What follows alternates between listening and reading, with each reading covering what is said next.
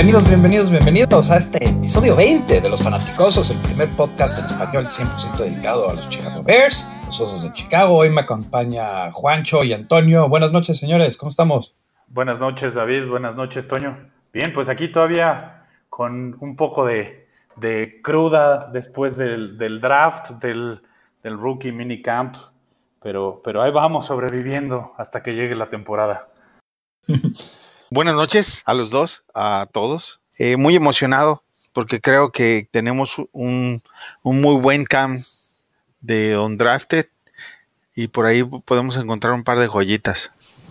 Pues perfecto, vamos a empezar. Y esta vez recibimos tantas buenas preguntas eh, que, va a ser un formato un poquito diferente. Vamos a nada más contestar preguntas de, la gente que, que nos las hizo llegar y, creo que las primeras dos preguntas las vamos a juntar porque fueron muy, muy buenas. La primera viene de Omar Stigil. Eh, Stigil, está difícil el nombre, pero Omar ST y latina JL, arroba, este, antes de eso, se podrían hacer un análisis de los agentes libres eh, novatos no seleccionados. ¿Creen que alguno ocupa eh, un lugar en el equipo?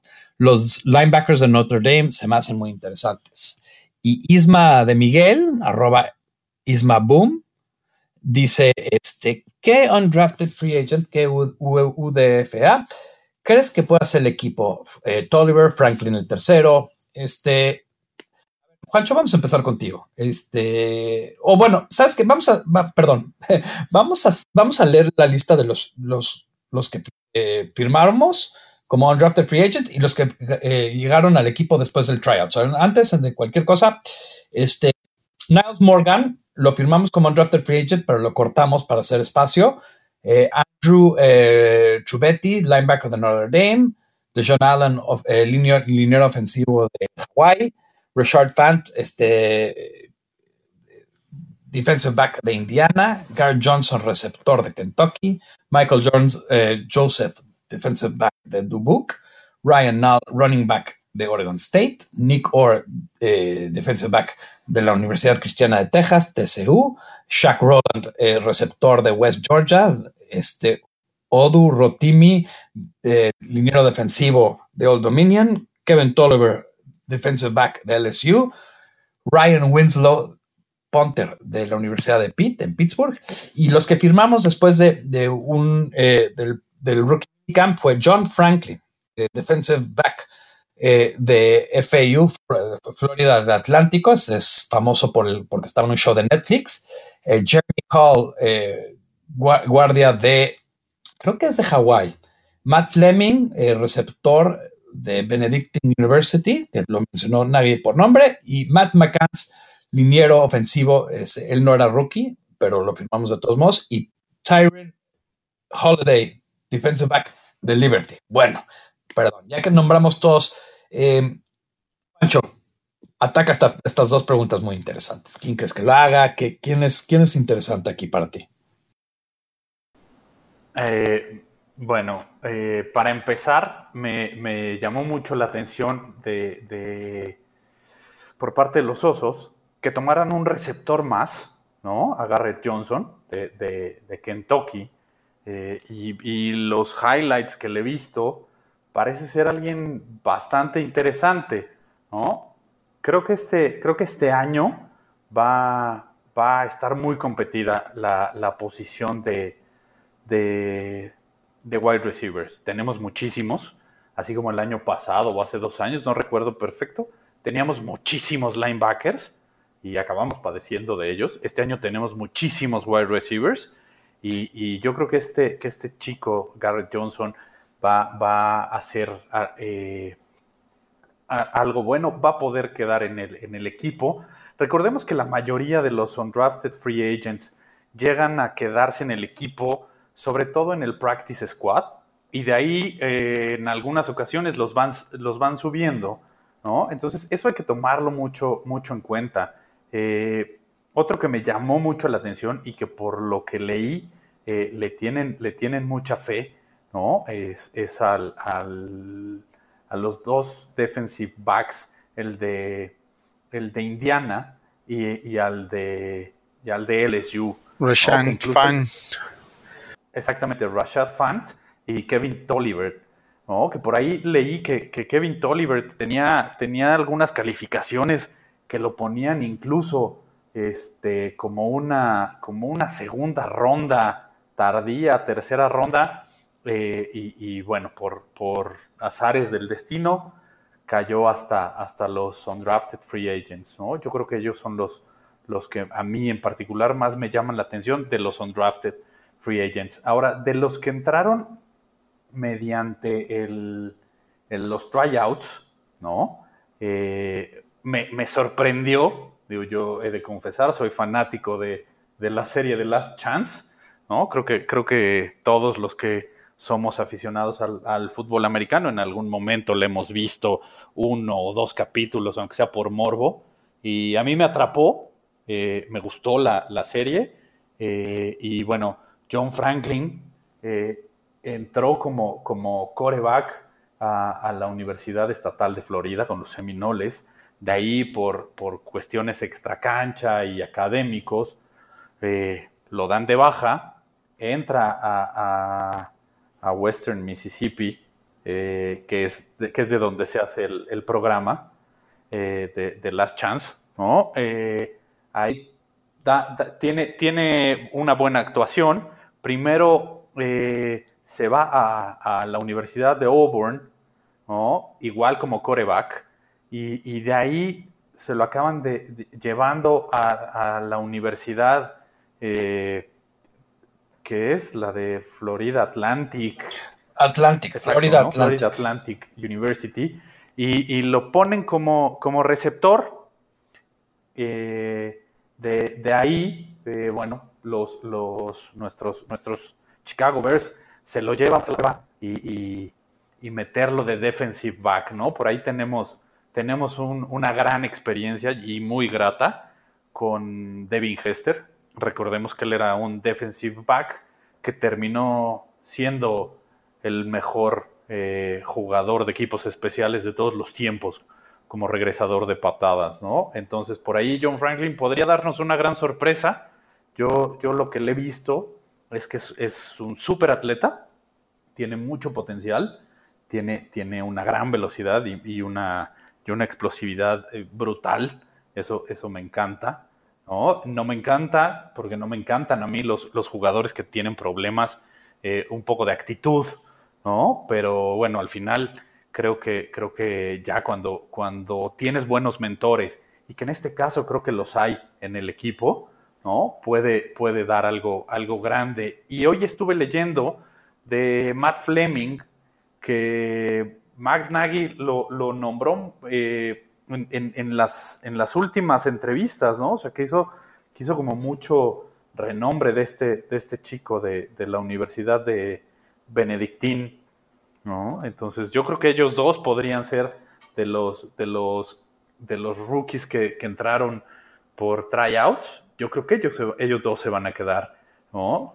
Eh, eh, y, Jeremy Hall, que es de, esta, de, una universidad, eh, alguien nos llegó de ahí, pero no, en este momento no recuerdo bien. sí, creo que, es de la Universidad de Sur de Florida. No recuerdo el, el, pero es lo de menos. Yo creo que él también Exactamente. Yo creo que él también va, va a entrar al Practice Squad. ¿no? Y, y, yo, yo me, me, gusta mucho eh, la importancia que le están dando a la línea ofensiva.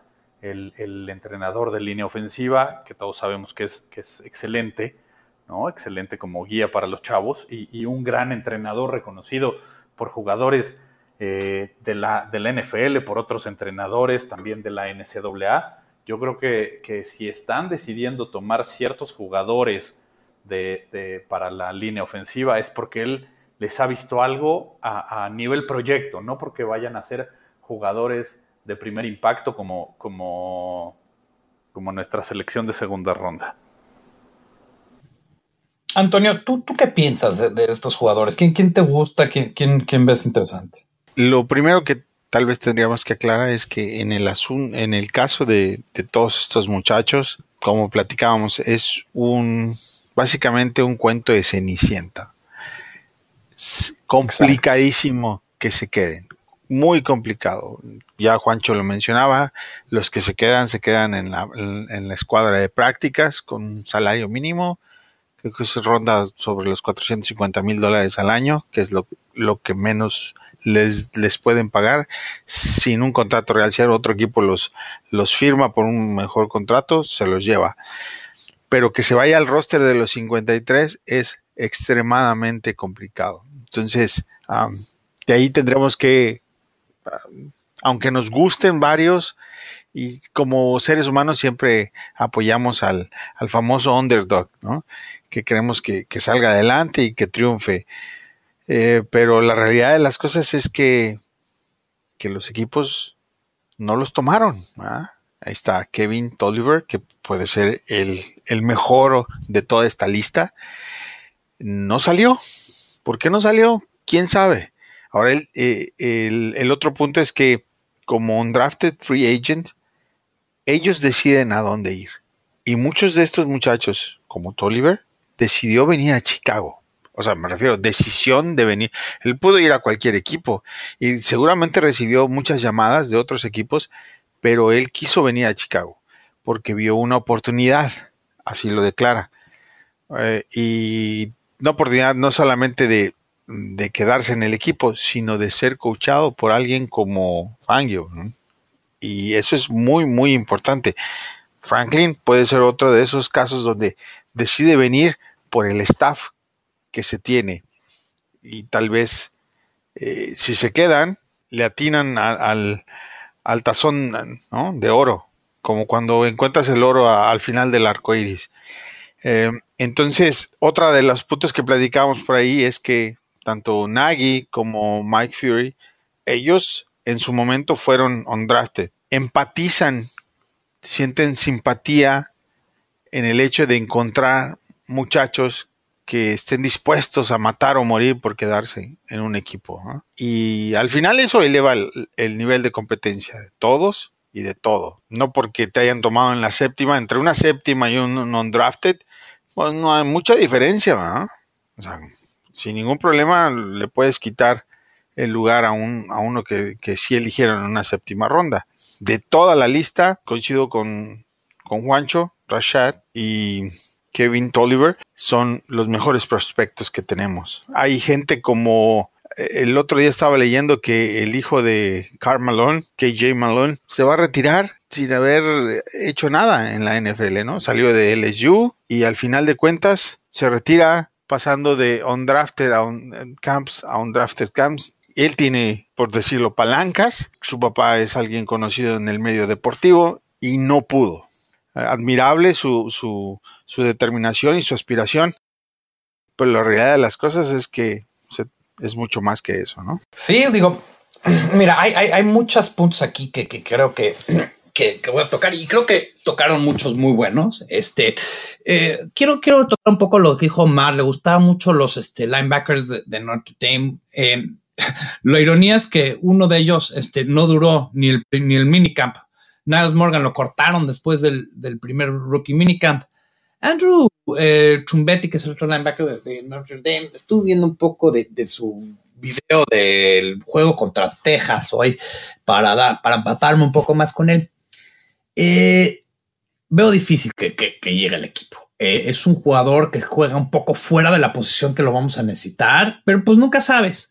Ahora, jugadores a mí que se me hacen interesantes y pero creo que todos estamos de acuerdo que, que un jugador del tamaño y altura de Kevin Tolliver, eh, una universidad que produce tan buenos defensive backs como LSU, este, creo que tiene que ser el favorito de todos estos. Pero aquí hay otros muy buenos, muy interesantes. Michael Joseph, eh, back de Dubuque, es el jugador favorito de Kevin Fishbane. Kevin Fishbane es un este, eh, escritor muy famoso de una, de una Athletic y él dice que este es su jugador favorito del draft.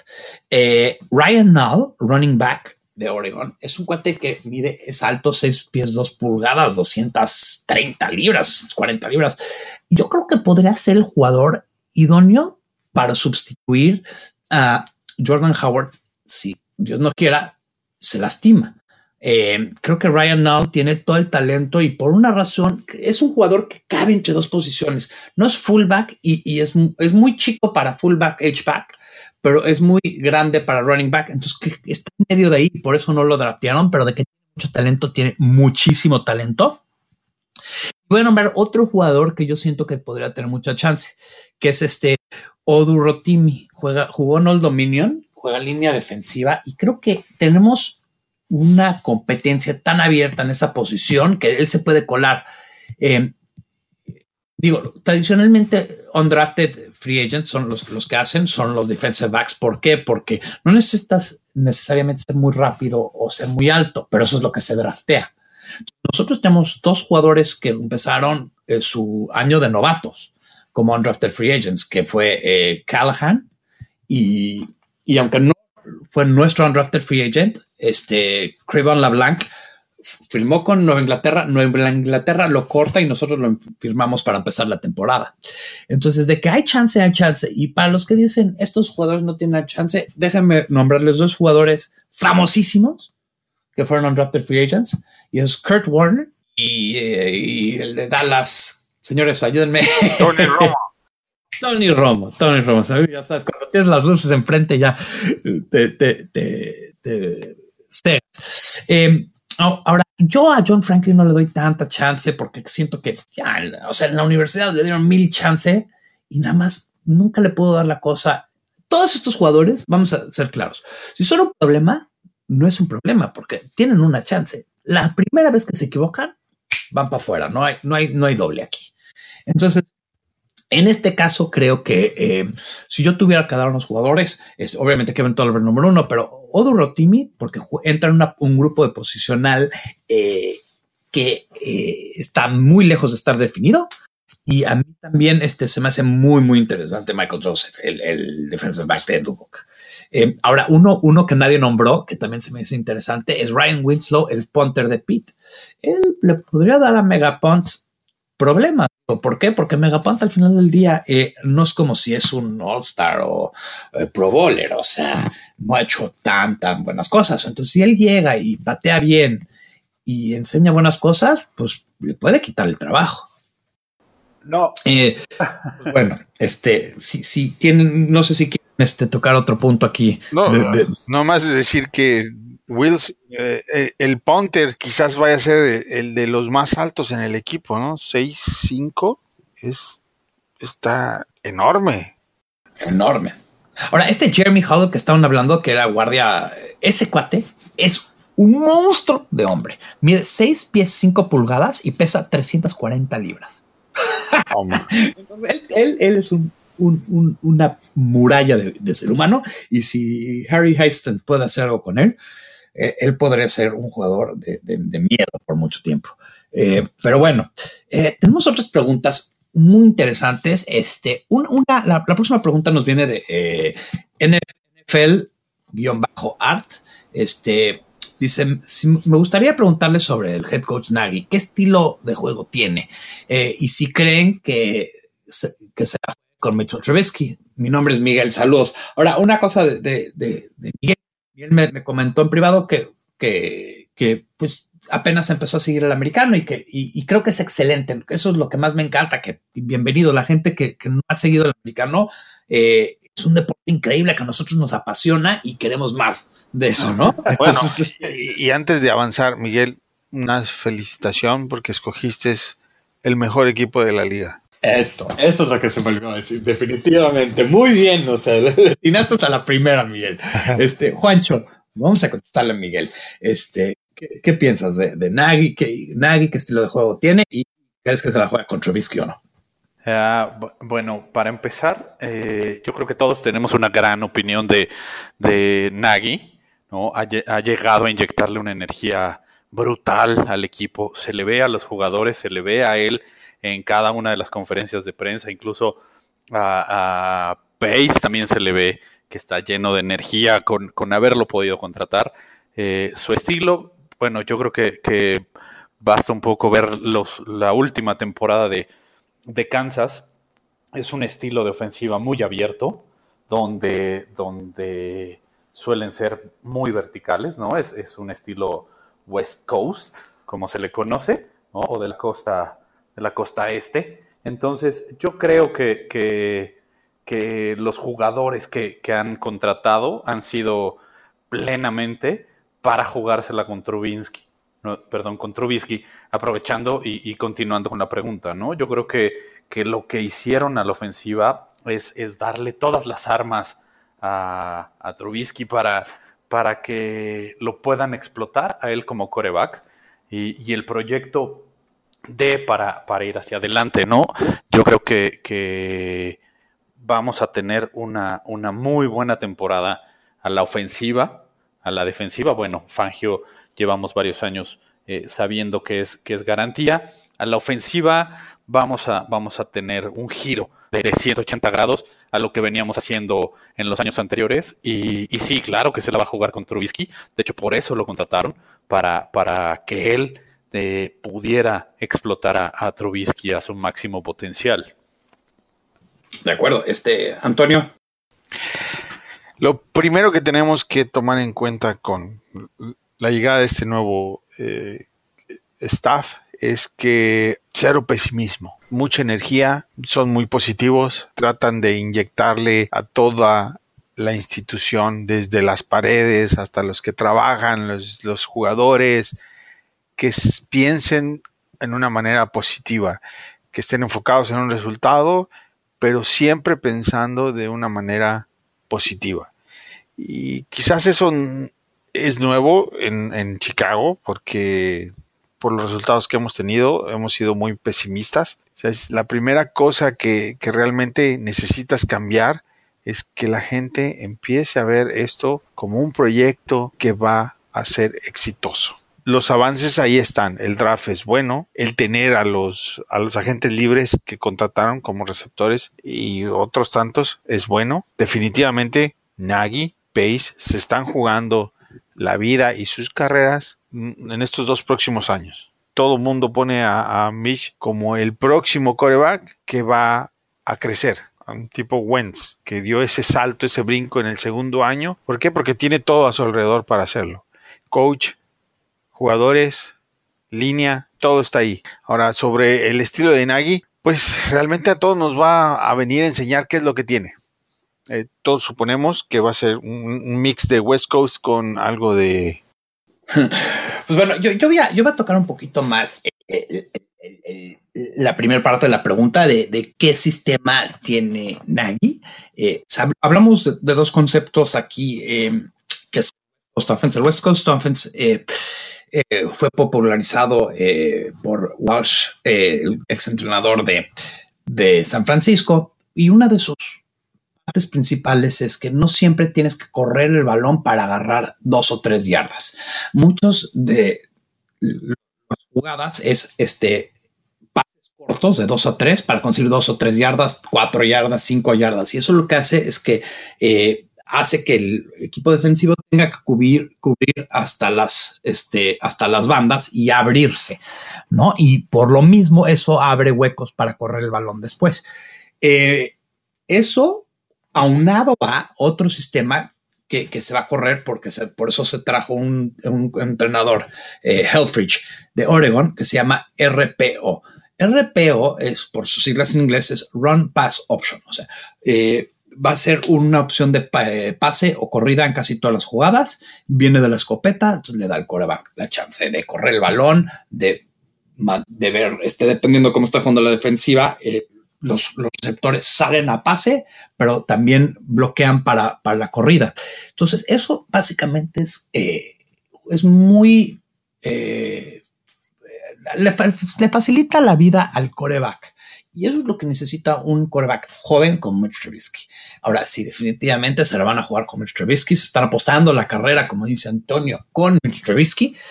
Y, van a jugar, van a ser, va a ser una ofensiva que nunca se ha visto en Chicago, que básicamente es una ofensiva abierta, vertical y, de jugadas eh, de, mucho yardaje eh, por aire. Es algo que tradicionalmente este equipo no ha tenido. Eh, y creo que eso es lo que nos llena de emoción, ¿no? De, que por fin vamos a entrar al siglo XXI con una ofensiva capaz. y, pues bueno, todo esto va a quedar este, con, en las manos de Trubisky. Esperemos, pues, por el bien de todos, que, esté listo, ¿no?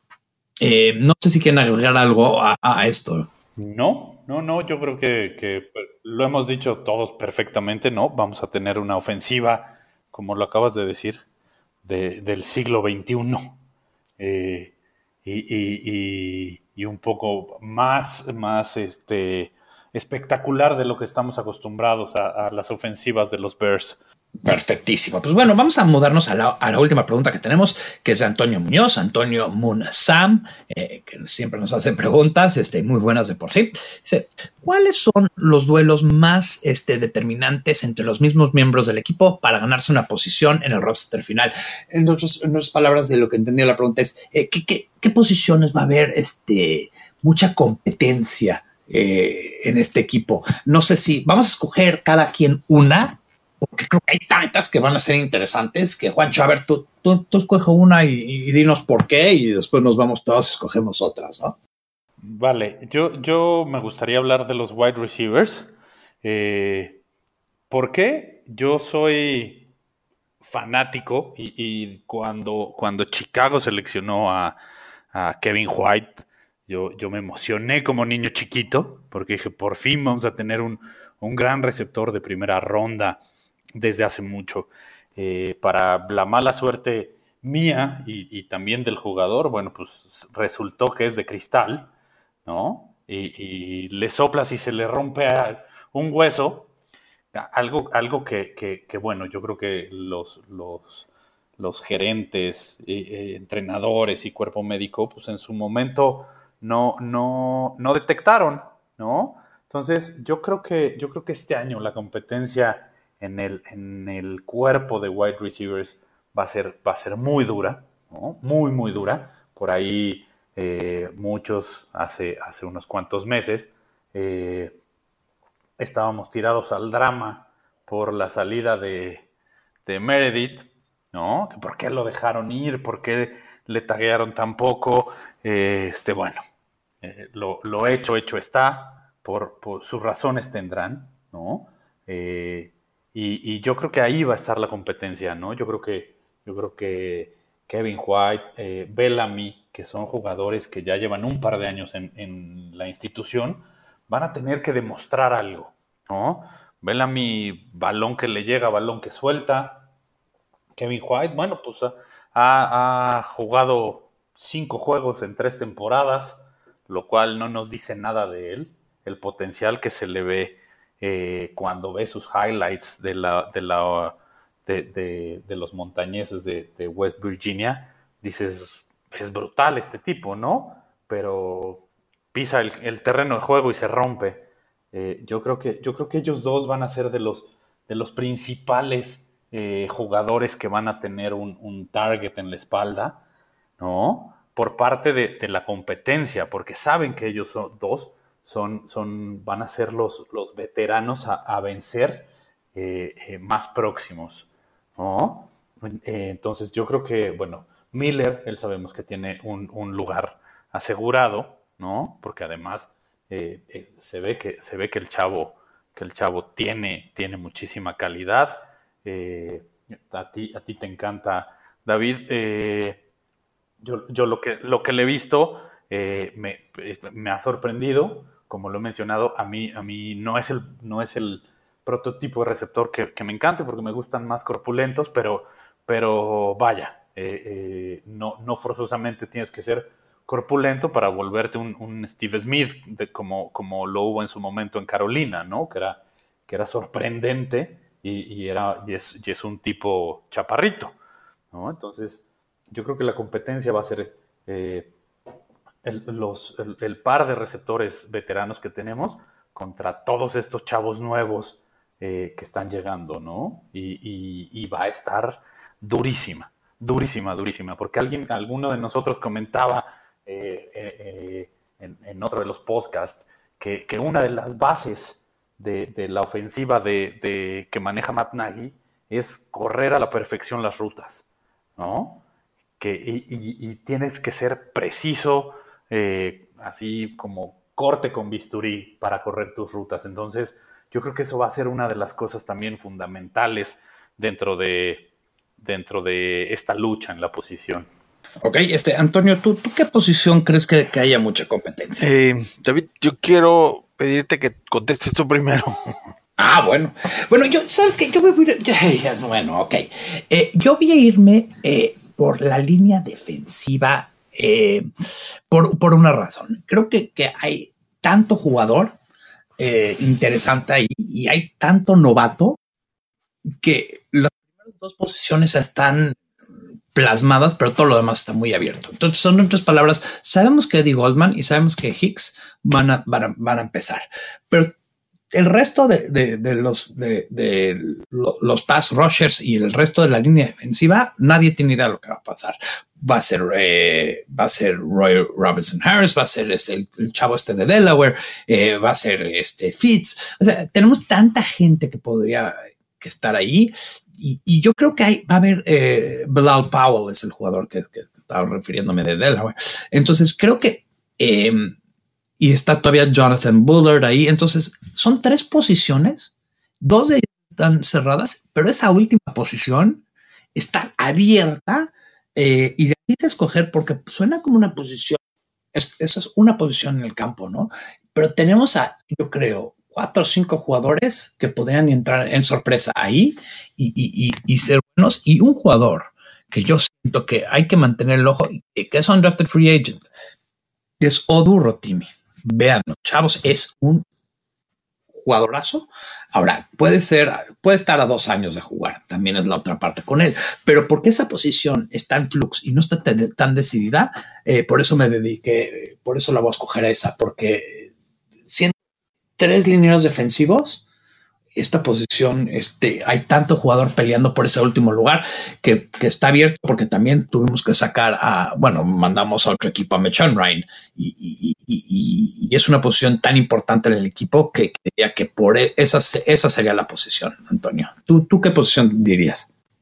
Ahorita veo 14, 15 jugadores en la secundaria firmados y, los que firmaste para el minicamp de Undrafted. Hace dos años pensábamos que no teníamos cornerbacks suficientes y safeties. Hoy en día, Nagy tiene alrededor de 15, 16 para escoger. Quiero ver quiénes van a terminar jugando. Y, Antonio, nada más quería, quería algo aquí interesante, que esa posición también es tan llena de jugadores que porque también es la posición que más se presta a jugar equipos especiales. Es una importante de, este juego. Sí, sí, son tres etapas y si no eres bueno en las tres etapas, no vas a ganar, punto. Así es, sí, yo estoy de acuerdo. Y entonces creo que por eso mucho equipo eh, eh, le da chance a estos jugadores undrafted en esa posición específica, porque para jugar equipos especiales, eh, muchas veces más que habilidad, tienes que tener garra, tienes que tener hambre. ¿Estamos de acuerdo? Sí, sí, sí, tienen que, parte del linebacker quizás sea la posición más violenta de todo, de toda la defensiva, ¿no? O sea, alguien que va con agresividad a cada una de las jugadas. Yo diría que hasta más, porque el linebacker corre menos, menos para dar el golpe. Eh, el safety es un jugador más chico, más rápido y cubre más distancia para dar un golpe. Entonces, a veces los choques son tan violentos sobre un cuerpo más chico y por eso se lastiman. Y tradicionalmente los equipos, el año pasado eh, estábamos jugando con el quinto, sexto safety. Entonces, o sea, necesitas este tipo de jugador y creo que muy, muy inteligentemente escogiste esta posición porque eh, los defensive backs sí es una posición a donde creo que están cementadas las dos posiciones de hasta arriba y todos los demás están abiertos. Y de alguna manera se han convertido como en un híbrido de linebacker y cornerback y safety. Muy extraño en el fútbol moderno esa posición. Por la verticalidad, como tú dices, ya no es como antes de que habían los linebackers enormes eh, y, los, y los cornerbacks chiquitos. Hoy en día es muy difícil y creo que lo que es un poco ociado, eh, que, los, que la diferencia entre uno y otro no es tanto eh, y que puedes jugar con un linebacker que es estilo safety, un safety que es muy grande y un linebacker un poco más chico que tradicionalmente. Entonces, eh, eh, sí está bien interesante. Y a final de cuentas son 53 y ahorita tienes 16, 17. Son muchos. Son muchos. En algún, de algún lado tienen que darle una recortadita. muchos receptores, como, como estaba diciendo Juancho, ¿no? Pues ahí de, los receptores vas a cortar un, sinfín de jugadores. Creo que hay, creo que hay dos lugares, si es que dos lugares abiertos para todo el resto del equipo, de, de, de receptores que no están cimentados ahorita. Eh, eh, lo interesante también, o sea, la línea defensiva es igual. De, tres, dos ya están cimentados y el otro está pelea a muerte. Va a haber, van a cortar a un hombre famoso en esa línea defensiva. Alguien, y no va a ser el, rookie de quinta ronda que escogieron, porque creo que ese llega entrando. Yo creo que va, va a haber sorpresas ahí. Y la posición más débil del equipo, creo que todos no sé si todos estarían de acuerdo conmigo que es linebacker exterior, ¿no? Que esa sí está abierta y quién sabe qué pase. Yo creo que vamos a tener que firmar a alguien ahí. Sí, bueno, hoy, hoy, hoy decían, ¿no? Que, justo había ido Elvis Domerville a, una entrevista con los osos. Entonces, por ahí podría. Ah, yo no sabía eso. Sí, es interesante. Sí, sí. Eh, por ahí leí hoy eh, un par de tweets que, Elvis Domerville había estado en, entrevista con, con los Chicago Bears por ahí podría, podrías darle un contrato de un año, ¿no? Para, para, yo creo que es alguien que todavía te puede dar una temporada de unas cinco, seis capturas y, te, funcionaría perfecto. Y necesitas... ¿No? Y necesitas influencia. Exacto, exacto. Por ahí también a mí... A mí Falta un veterano, ¿no? Tienes a, mí me llama mucho la, atención eh, dentro de los, de los linebackers, uh, Isaiah Irving, yo creo que este año lo vamos a ver eh, mucho más y, nos va, y nos va a sorprender, porque todos sabemos que, los, que los jugadores novatos de, cuarta, quinta ronda, son, son pocos los casos, digo, hemos corrido con la suerte, ¿no? Tenemos a Eddie Jackson, tenemos a, Howard, que, que, impactan desde, desde su primera temporada, pero normalmente sabemos que esos jugadores tienen un, proyecto de uno, dos años mínimo, ¿no? Para, para, para que sean ya parte formal del equipo. Entonces, yo creo que esa posición, como lo mencionas, David, va a ser bien interesante también, ¿no? La de la de el outside linebacker. Eh, yo creo que yo creo que va a estar muy, muy, muy interesante la, competencia ahí. Y, bueno, seguramente ver qué, qué pasa si, si traen a algún veterano, ¿no? Eh, me, gustaría, me gustaría también, eh, algo que me llama la atención, es el cuerpo de alas, de alas cerradas que tenemos, es enorme, ¿no? Creo que también, también va a haber cortes ahí. Exacto. actualmente en el equipo hay, hay siete alas cerradas, ¿no? Lo cual es demasiado, ¿no? Por mucho que ocupes tres por juego, eh, creo, que, creo que siete son, son un exceso.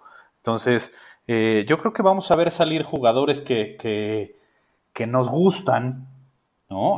Eh, en ciertas posiciones, como, como, lo decías, pues vamos a, ver nombres que, que, en su momento eh, teníamos de manera personal expectativas grandes para ellos dentro del equipo, pero, pero bueno, mientras, mientras se siga dando el crecimiento de la franquicia y, lleguemos a buen puerto que, en este caso eh, son los playoffs.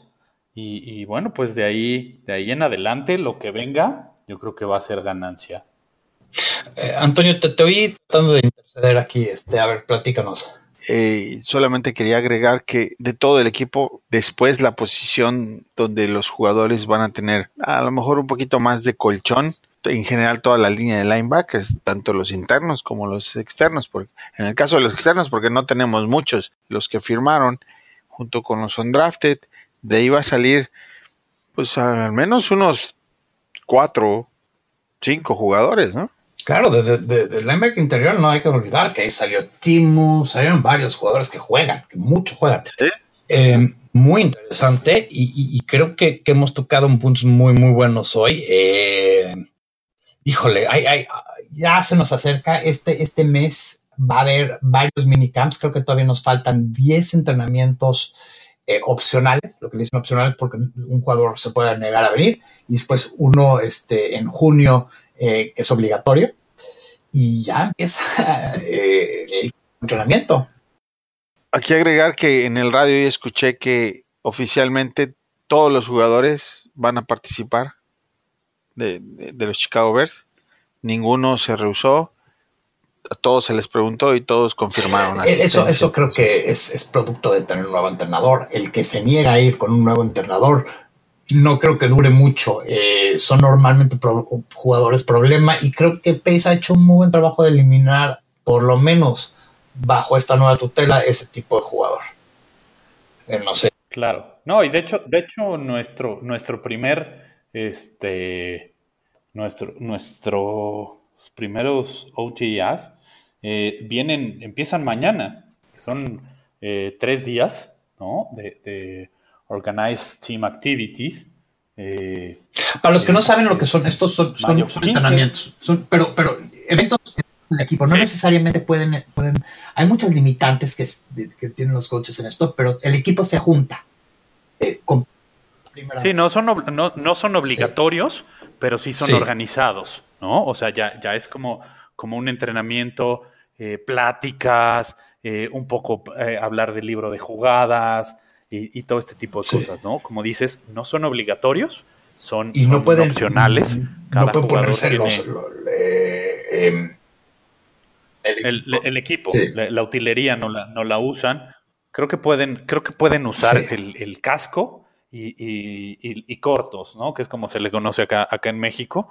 Eh, este, entrenas, entrenas con un ¿no? Pues, eh, eh, y bueno, pues es, lo que te toca porque aprendes, corres las rutas, sacas algunas jugadas para, para, irlas practicando sin contacto.